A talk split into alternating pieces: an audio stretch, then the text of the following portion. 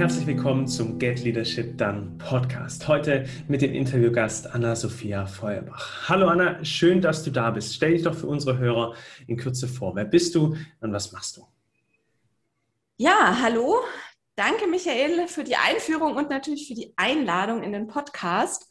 Ähm, du hast es schon gesagt, ich bin Anna-Sophia Feuerbach. Ich ähm, habe Biochemie studiert, bin also ja, Biochemikerin und habe ähm, danach einige Jahre in der molekularbiologischen Forschung gearbeitet. Ähm, das heißt, ich war viele Jahre meines Lebens die typische High-Performerin. Ähm, ich war ja immer sehr leistungsbereit und sehr leistungsstark. Das war die eine Seite meines Lebens und ähm, es gab aber auch schon ganz lange eine zweite Seite meines Lebens. Und zwar ähm, habe ich seit ich 15 bin mit ähm, psychischen Erkrankungen zu tun. Ähm, immer mal besser, mal weniger gut. Und ähm, habe das aber die ganze Zeit mehr oder weniger ja unter Verschluss gehalten, ähm, weil ich eben Sorge hatte um meine Karriere. Und ähm, ja, als ich 2016 dann in einer psychosomatischen Klinik war, um eben die Probleme in den Griff zu kriegen, ähm, hat sich für mich gezeigt, dass ich das nicht mehr möchte und ähm, dass ich darauf sehr viel Energie ver gebraucht habe und ja, habe mich entschieden, komplett zu mir zu stehen und offen zu sein. Und das hat mich dazu geführt, dass ich seit 2018 hauptberuflich ähm, ja, mit Aufklärung, Prävention, Anti-Stigma-Arbeit unterwegs bin. Und ähm, genau, in dem Zusammenhang eben in Schulen bin, in Universitäten und auch in Unternehmen, was mich eben auch in deinen Podcast geführt hat. Vollkommen richtig. Erstmal vielen Dank für diese Offenheit und äh, vor allem für ein Thema, das nicht nur stigmatisierend ist, sondern auch noch sehr viel, äh, ein sehr großes Tabuthema ist. Und darum finde ich es auch unglaublich spannend, ähm, mehr von deinen Erfahrungen ähm, äh, in Erfahrung bringen zu können. Was machst du denn seit 2018 in den Schulen, Universitäten und im Unternehmen? Wie sieht so deine Arbeit aus? Also an allererster Stelle geht es mal um Aufklärung. Das heißt, ähm, ja, Informationen bringe ich mit. Ähm, das Tabu, das du schon angesprochen hast, führt natürlich auch dazu, ähm, dass ja sehr viel Wissen einfach fehlt und ähm, die Dinge, über die wir nichts wissen, die machen irgendwie noch mehr Angst. Das heißt, das ist ein Pfeiler, ich bringe Informationen mit.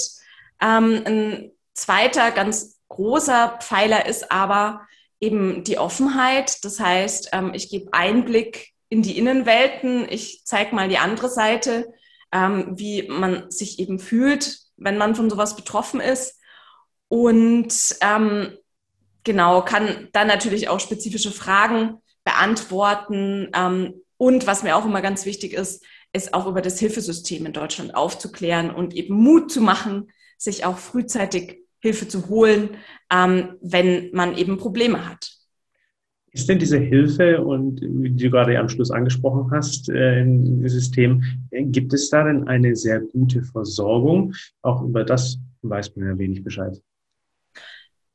Ähm, ich würde sagen, das hat auch zwei Seiten. Also auf der einen Seite ist tatsächlich in Deutschland das Hilfesystem sehr gut ausgebaut in der Form, dass es einfach viele verschiedene Anlaufstellen gibt. Also es gibt viele Kliniken, psychosomatisch, ähm, viele Psychiatrien, sozialpsychiatrische Dienste, also ganz viele verschiedene Anlaufstellen, die auch alle immer einen anderen Namen haben. Und ähm, das erscheint sehr unübersichtlich und ist es auch de facto. Das heißt, ähm, Menschen, die das Gefühl haben, sie bräuchten vielleicht Hilfe, stehen in der Regel vor zwei Problemen. Das eine ist, ähm, okay, wer ist jetzt überhaupt der richtige Ansprechpartner für mich? Ähm, und da mache ich hauptsächlich Mut, dass es gar nicht so darauf ankommt, wer der Richtige ist, ähm, sondern dass es wichtig ist, dass man erstmal einen Ansprechpartner hat. Und ähm, das Zweite, was ich natürlich auch nicht verschweigen kann und was ähm, ich auch so ein bisschen Teil meiner Mission sehe, jetzt natürlich vielleicht weniger ähm, direkt in den Projekten in Schulen oder Unternehmen, aber einfach in der Öffentlichkeitsarbeit, ähm, ist eben auch deutlich zu machen, dass es zu wenig Therapieplätze gibt, dass die Wartezeiten sehr lange sind. Ähm, aber nichtsdestotrotz, dass es sich auch lohnt im Zweifelsfall dann eben ja auf einen Therapieplatz zu warten oder dafür zu kämpfen. Mhm. Jetzt sind wir im Get Leadership Done Podcast und du hast zwei wesentliche Punkte schon im Verlauf angesprochen. Einmal, du warst selber als äh, Biochemikerin, als High-Performerin, so wie du es auch beschrieben hast, unterwegs. Gleichzeitig bist du in Unternehmen aktiv auch mit diesem Thema. Wie relevant und wichtig ist es denn auch äh, in Unternehmen, dieses Thema ähm, äh, zu platzieren und vor allem auch in Führungspositionen?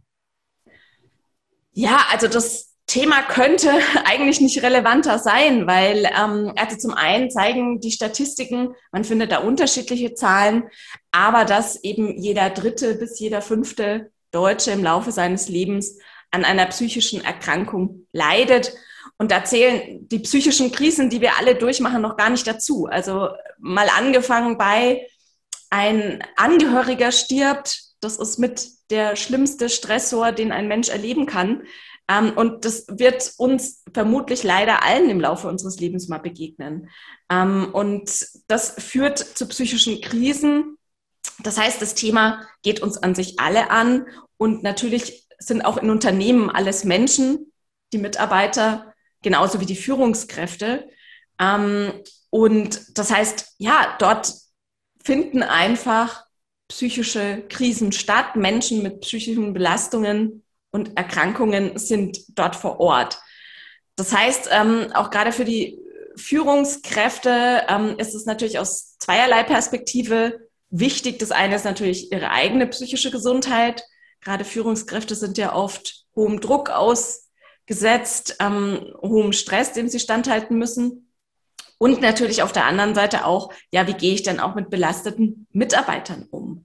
Und wenn ich das vielleicht nochmal aus der Sicht des Unternehmens betrachte, dann ist es zum einen so, dass ähm, es leider immer noch das Tabu dazu führt, dass es durchschnittlich acht bis zehn Jahre dauert, bis sich jemand Hilfe sucht vom Auftreten der ersten Symptome. Und das muss man sich mal vorstellen, was natürlich in dieser langen Zeitspanne auch alles passiert und vor sich geht. Und das führt eben dazu, dass die Ausfallzeiten bei psychischen Erkrankungen in der Regel sehr hoch sind. Also das heißt, wenn sich dann jemand durchringt, meistens ist es dann so, dass es einfach so schlimm ist, dass es nicht mehr anders geht, dass sich jemand Hilfe sucht, dann hat das in der Regel die Folge, dass eben ja jemand, ein Mitarbeiter sehr lang ausfällt. Ähm, jetzt erst vor kurzem habe ich tatsächlich eine ganz spannende Studie ähm, auch gelesen. Da wurde auch mal untersucht, ähm, wie hoch denn eigentlich die Kosten von Präsentismus sind. Das heißt, dass eben die Arbeitnehmer, Arbeitnehmerinnen nach wie vor zur Arbeit kommen, obwohl es ihnen eigentlich nicht gut geht. Und ähm, da hat diese Studie eben herausgefunden, dass die Kosten noch fünf bis zehnmal höher sind, oh. wenn die Menschen eben zur Arbeit kommen, obwohl sie ihre Leistung nicht bringen können. Und das hat dann natürlich auch Auswirkungen aufs Team und so weiter. Mhm. Das heißt, es ist relevant, definitiv. Du hast mir jetzt ähm, auch die erste Zahl, die du, die du gesagt hast, mit acht bis zehn Jahren, äh, das ist ja unglaublich. Also du hast zu Beginn von Prävention gesprochen. Wie kann ich mir deine Arbeit im Unternehmen vorstellen? Ist die, liegt die Verantwortung beim Unternehmen selbst, also bei Geschäftsführer, bei Geschäftsführern, ähm, bei den Führungskräften oder ist auch jeder selbst für seine psychische Gesundheit verantwortlich, maßgeblich verantwortlich am Arbeitsplatz? Ja, also es ist immer eine Mischung aus beidem. Also man spricht auch von Verhaltensprävention und Verhältnisprävention. Das heißt, ähm, der, das Unternehmen, der Arbeitgeber, die Führungskraft sind dafür verantwortlich, Verhältnisse zu schaffen, in denen ähm, ja psychische Gesundheit erhalten werden kann und gleichzeitig hat auch ähm, natürlich der Einzelne eine gewisse Verantwortung und ähm, ja, muss, darf, kann etwas für seine psychische Gesundheit tun, was natürlich auch wieder von den Führungskräften zugelassen werden muss. Mhm.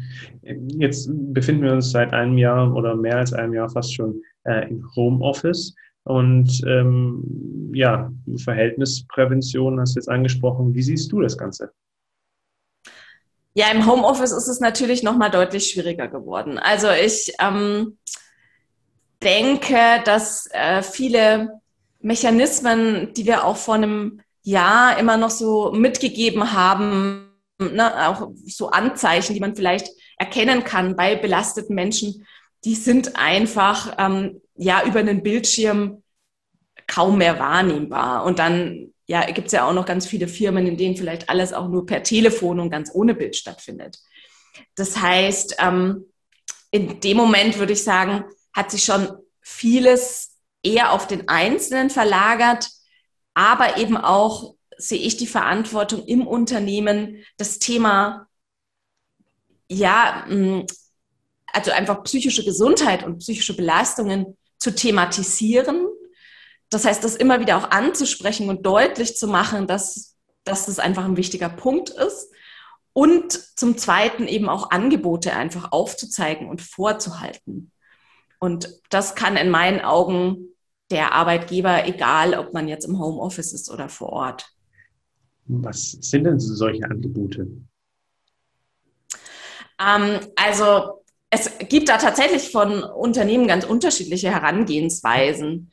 Ähm, wichtig ist eigentlich immer, dass die Person, die als Ansprechpartner, Ansprechpartnerin zur Verfügung steht, eben außerhalb, ein Stück weit außerhalb steht, also entweder außerhalb der Abteilung oder ganz außerhalb ähm, der Firma.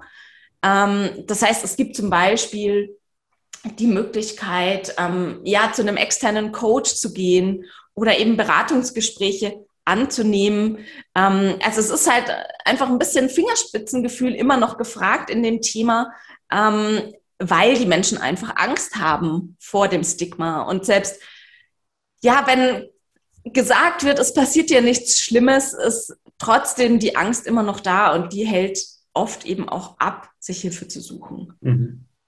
Wenn ich jetzt natürlich auf eine deutsche Gesellschaft blicke, die für mich auch sehr leistungsgetrieben ist und ähm, auch sehr viele ähm, Kontakte Menschen kenne, die eben genau das auch beschreiben, dass da äh, natürlich viel gearbeitet wird, auch viele Überstunden gemacht werden, die ich auch selber kenne. Es muss ja nicht nur der berufliche Kontext sein, sondern auch mit einem äh, mit, mit Familie dann auch im Homeoffice zu sein und und und.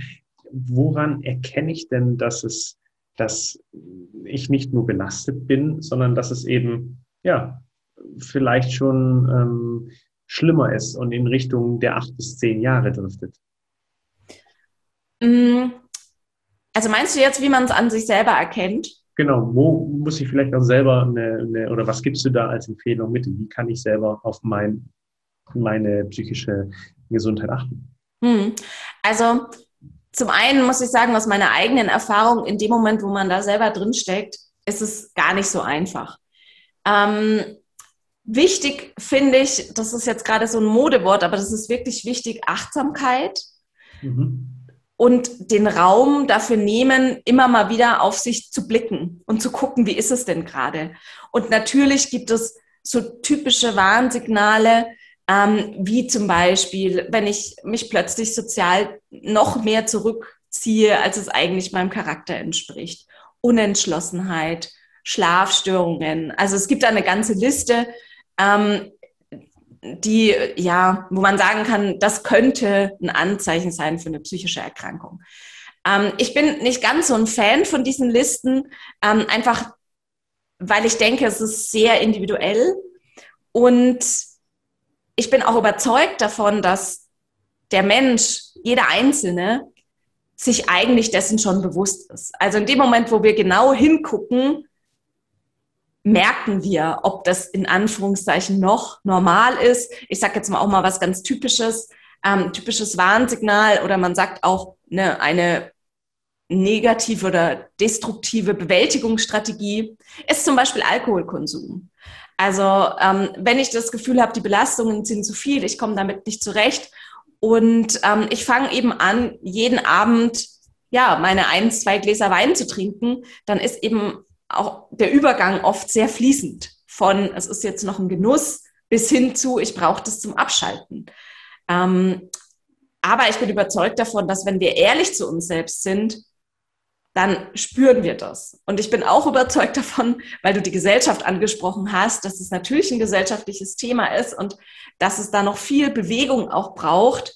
Ähm, weil natürlich umso geringer das Tabu, umso geringer das Stigma, umso normaler es auch wird, einfach über diese Dinge zu sprechen, umso normaler können wir auch darüber nachdenken und können bei uns ganz in Anführungszeichen objektiv einschätzen, ist es für mich noch normal oder nicht mehr. Spannend. Was würdest du denn jedem individuell entsprechend empfehlen oder auch aufs Unternehmen wieder zurückgeblickt, den Führungskräften und den Unternehmern?